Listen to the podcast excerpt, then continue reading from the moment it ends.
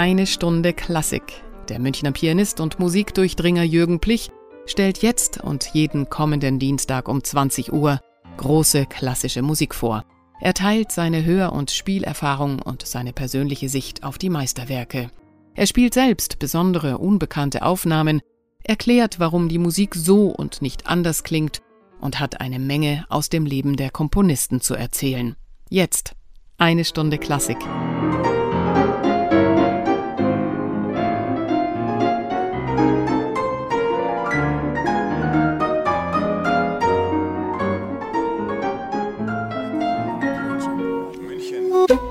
Radio München.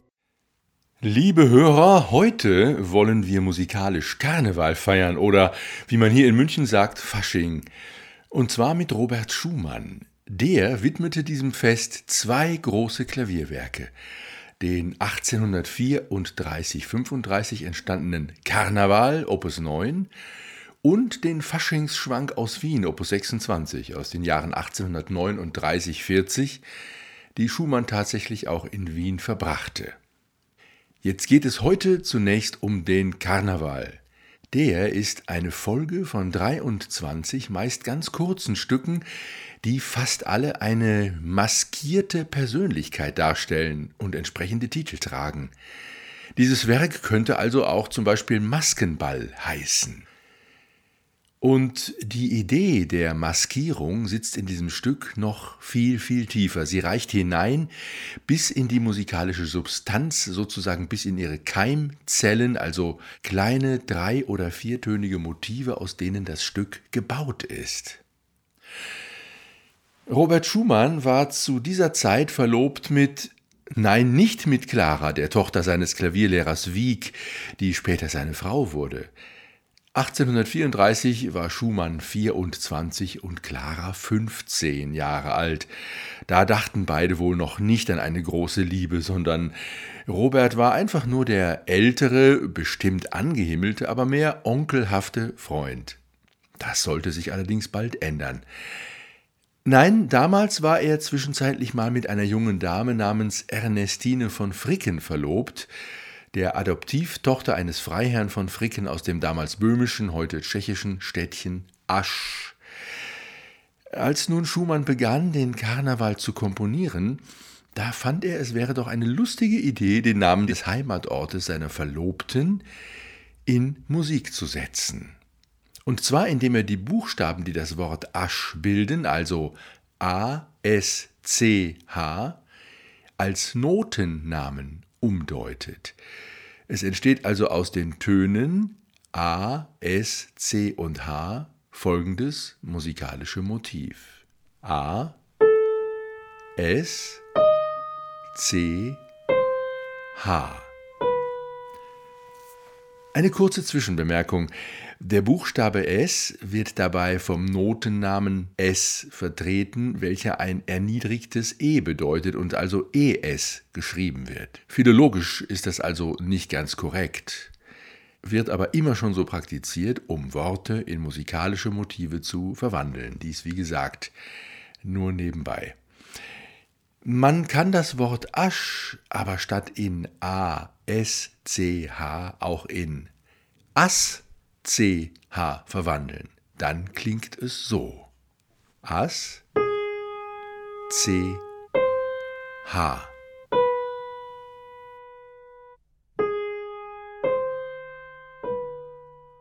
Schließlich kann man beide Varianten auch von hinten nach vorn spielen. H, C, S, A. H, C, Ass. Was Schumann fasziniert haben dürfte, war nun, dass es in seinem eigenen Nachnamen auch genau vier Buchstaben gibt, die sich in Musik setzen lassen, nämlich, na schau mal an, S, C, H und A und ihm wird diese musikalische Übereinstimmung seines Namens mit dem Heimatort seiner Verlobten gewiss als ein gutes Omen für diese Verbindung gegolten haben. Jedenfalls kann man aus denselben vier Noten nun auch SCHA für Schumann bilden. S, C, H, A.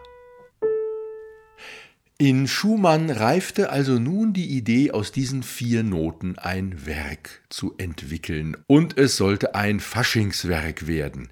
Denn dass hinter einem Musikstück bestimmte, dazu noch bedeutungsvolle Buchstaben stecken, von deren Bedeutung aber der Hörer gar nichts weiß, sondern nur der Komponist und ein paar Eingeweihte und solche, die verstehen, hinter die Kulissen zu schauen, das schien Schumann wohl jener Faschings- oder Karnevalsidee zu entsprechen, wo man sich ja auch maskiert, wo man geheimnisvoll tut und sich in jemand anderen verwandelt.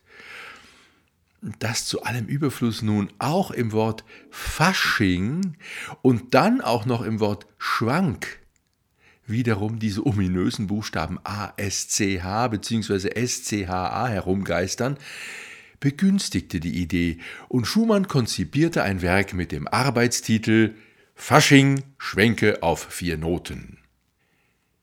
Und er lässt auf seinem Maskenball nun allerlei Reales, Erfundenes, Erwünschtes und Traditionelles Personal erscheinen. Es beginnt nach einem prachtvollen Präambül, das den tänzerischen, virtuosen und fantastischen Charakter des Werkes vorgibt, mit zwei Figuren aus der italienischen Commedia dell'arte, nämlich Pierrot dem Traurigen und Arlekin dem lustigen Clown.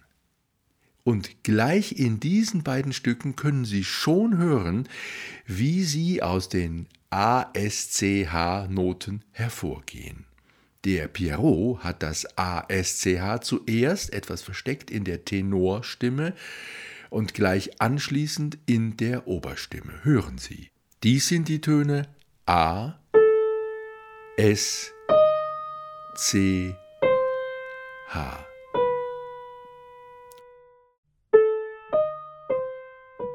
Und jetzt hören Sie einmal den Anfang des Stückes Pierrot.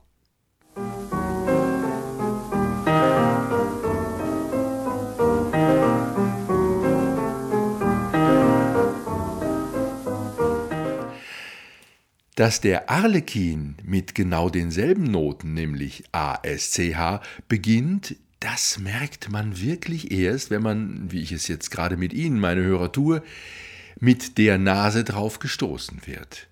A, S, C, H. Der Anfang des Arlekin ist so. Und jetzt hören wir es im Original.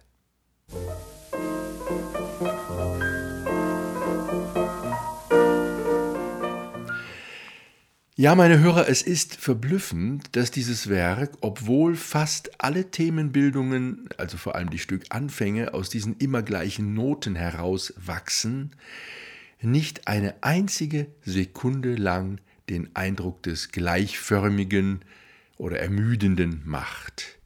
Ermüdend wäre es aber für Sie und mich, wollte ich Ihnen nun überall im ganzen Stück diese Aschmotivik akribisch nachweisen. An einigen Stellen will ich das aber noch tun und Sie im Übrigen bitten, mir das jetzt einfach mal zu glauben, auch wenn Sie es nicht in jedem Einzelfall hören werden. Nehmen wir also gleich noch die nächste Nummer, eine Valse Noble. Hier dreht Schumann ein Buchstabenpaar um. Also statt ASCH heißt es hier ASHC. A S H C. Und jetzt der Beginn der Valse Noble.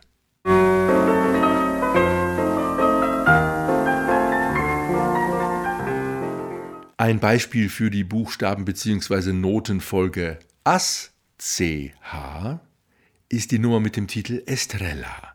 Estrella ist ein Deckname für Ernestine, Schumanns Verlobte, die natürlich auch zum Maskenball eingeladen ist. As CH klingt so.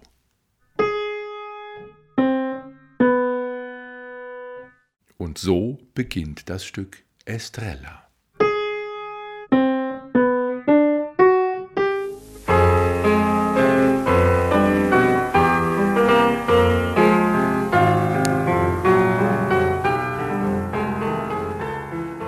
Es ist logisch, dass dieses Ernestine darstellende Stück mit dieser Variante beginnt, denn As CH ergibt ja Asch, ihre Heimatstadt. Aber auch die kleine Chiarina, das ist Clara, ist schon zum Fest eingeladen und tanzt ebenfalls auf dieselbe Buchstaben- bzw. Notenfolge. Das As CH erscheint hier allerdings in einer Umkehrung und mit Verdoppelung des C. As C C H.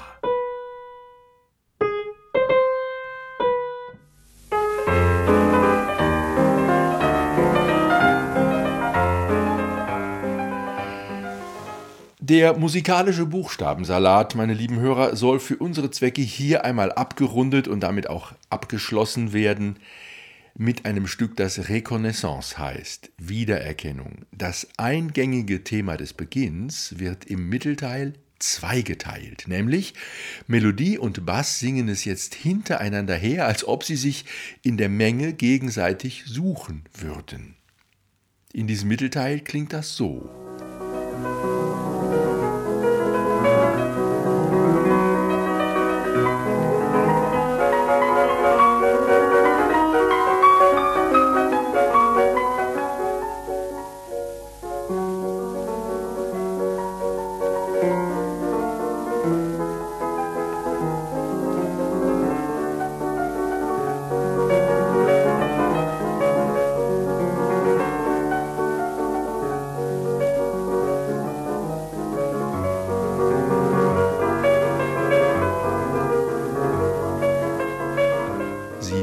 Sich dann aber wieder, nämlich mit der Reprise des Anfangs.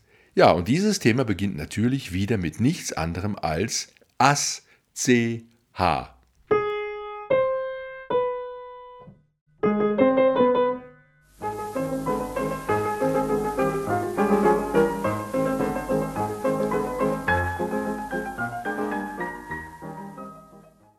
Liebe Hörer, ich will Ihnen jetzt noch weitere Personen des Maskenballs vorstellen, weitere Gäste. Pierrot, Arlekin, Chiarina gleich Clara und Estrella gleich Ernestine hatten wir schon. Schumann selbst ist natürlich auch dabei und zwar gleich zweimal. Er fühlte in sich selbst nämlich zwei Kräfte wirken und widerstreiten, eine leidenschaftlich feurige und eine melancholisch nachdenkliche. Den ersten Persönlichkeitsanteil nannte er Florestan, den zweiten Eusebius. Eusebius klingt so.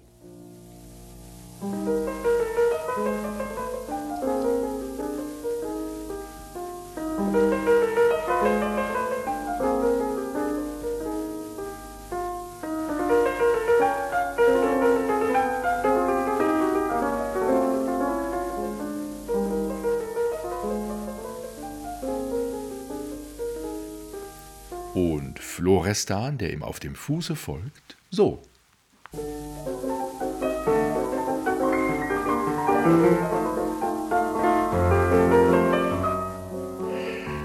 Ferner hat Schumann zwei berühmte Musikerkollegen eingeladen. Chopin, den er wunderbar mit folgender nocturnartigen Einlage imitiert.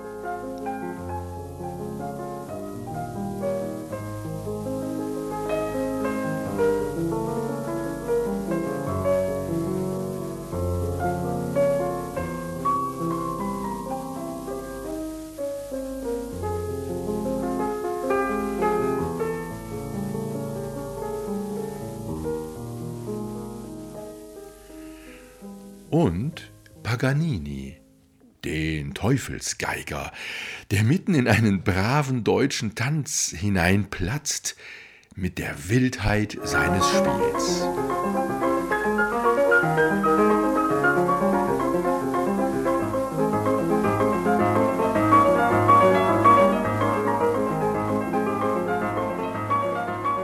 Paganini, das ist ein absurd schweres Klavierstück, das die Pianisten schwindlig werden lässt. Aber nach nicht einmal einer Minute ist der Spuk vorbei, der Geiger ist genauso schnell weg, wie er gekommen ist, und sein Spiel hinterlässt einen schattenhaften Nachklang. Die Tänzer schütteln sich kurz und tanzen weiter. liebe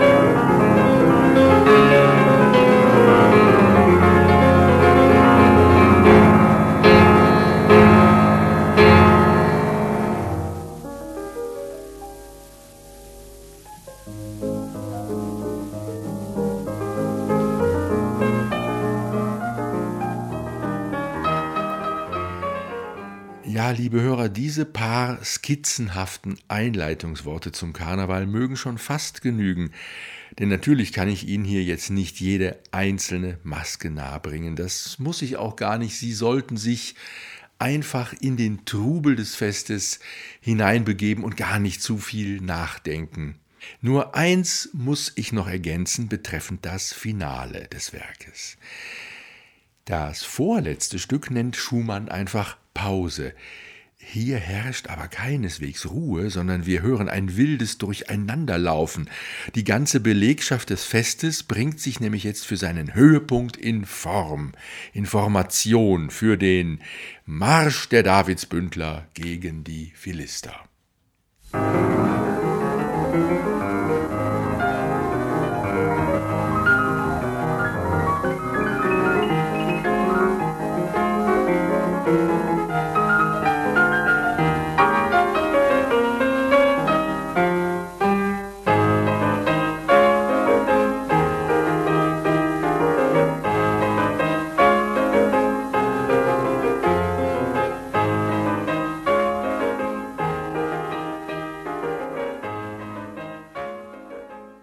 Dies war die Pause und der Beginn des Marsches, nämlich des Marsches der Davidsbündler.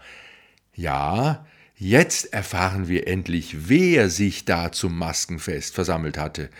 Das waren die Davidsbündler, ein Geheimbund aus teilweise realen und teilweise vorgestellten Persönlichkeiten mit Schumann selbst an der Spitze. Er hatte sich nämlich diesen Geheimbund ausgedacht, in Anlehnung an den im Alten Testament geschilderten Kampf von David gegen den Philister Goliath. Diese Davidsbündler zogen also gegen die Kunstphilister der damaligen Zeit zu Felde, heute würde man sagen gegen die Spießer, welche eine verknöcherte, veräußerlichte und vertrocknete Kunstausübung pflegten. Schumann wollte eine Erneuerung, und eine neue Durchflutung der Kunst mit jungen, frischen Ideen. Und alle, die hier auftreten, sind seine Bundesgenossen. In diesem Marsch lässt Schumann aber auch ein Thema aufmarschieren, das er das Thema des 17. Jahrhunderts nennt, das sogenannte Großvaterlied, das damals jeder kannte und das für die veraltete, gemütliche Spießerwelt steht, die aber im Schwung des Davidsbündler Marsches völlig untergeht.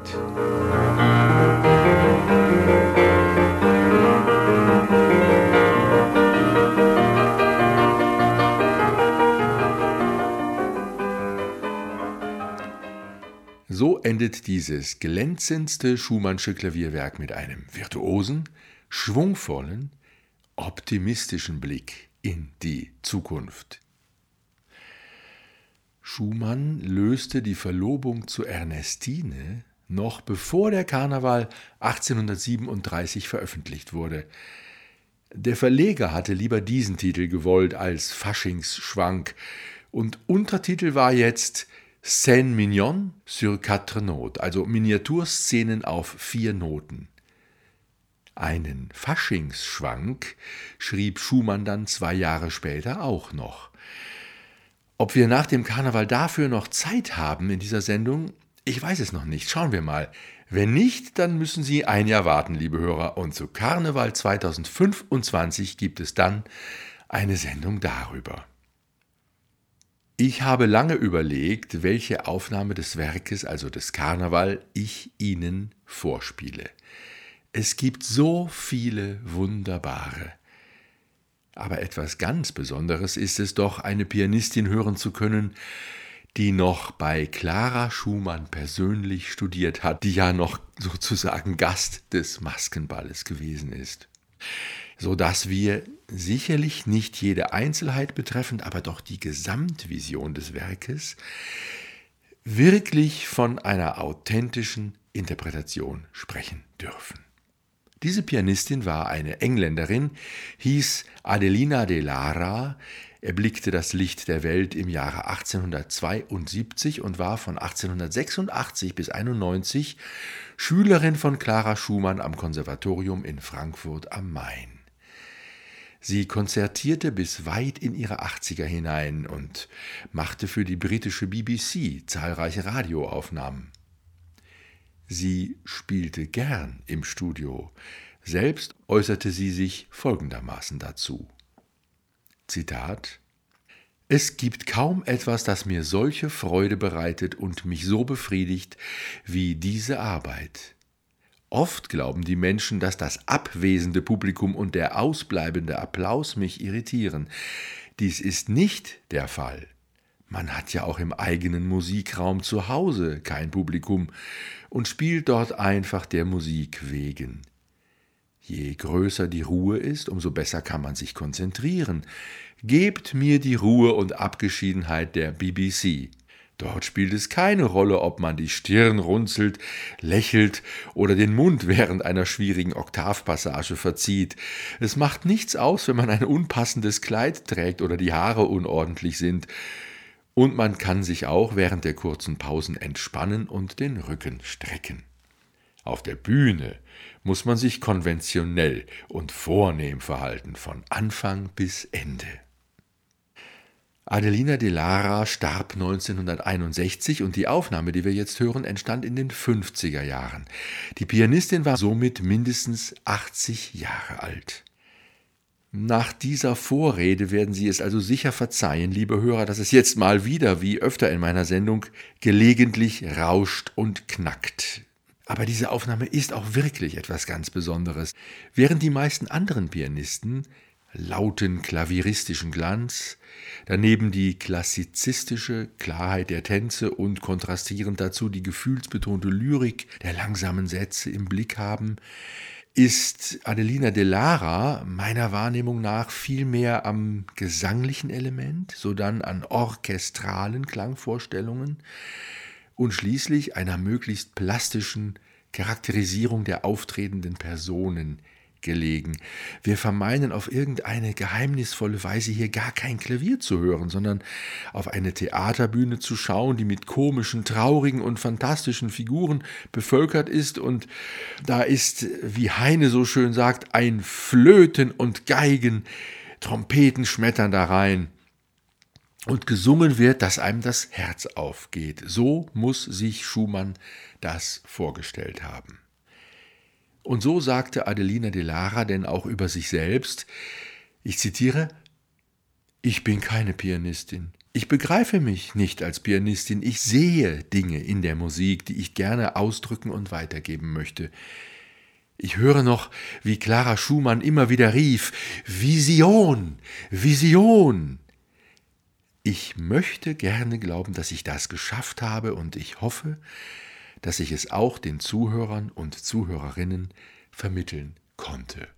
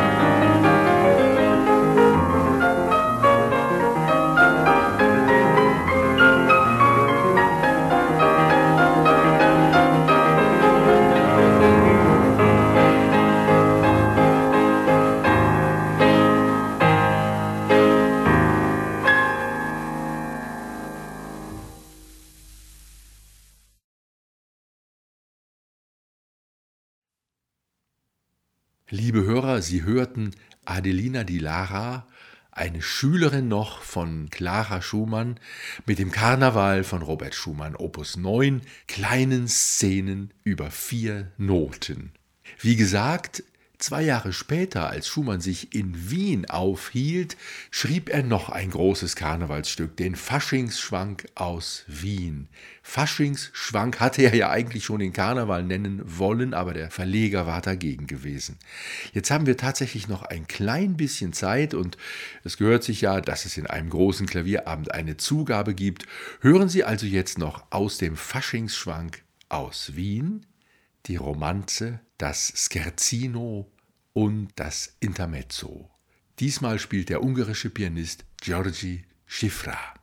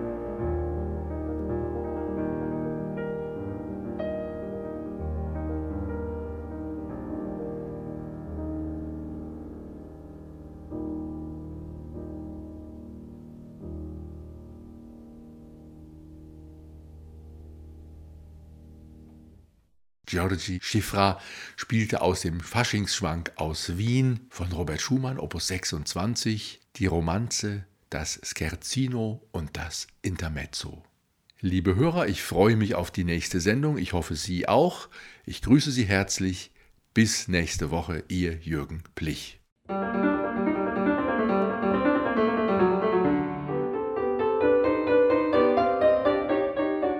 Das war eine Stunde Klassik mit Jürgen Plich hier bei Radio München.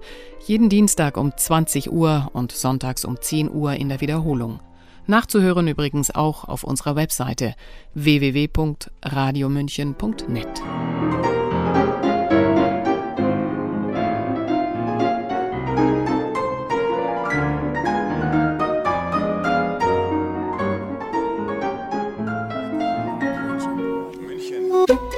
Radio München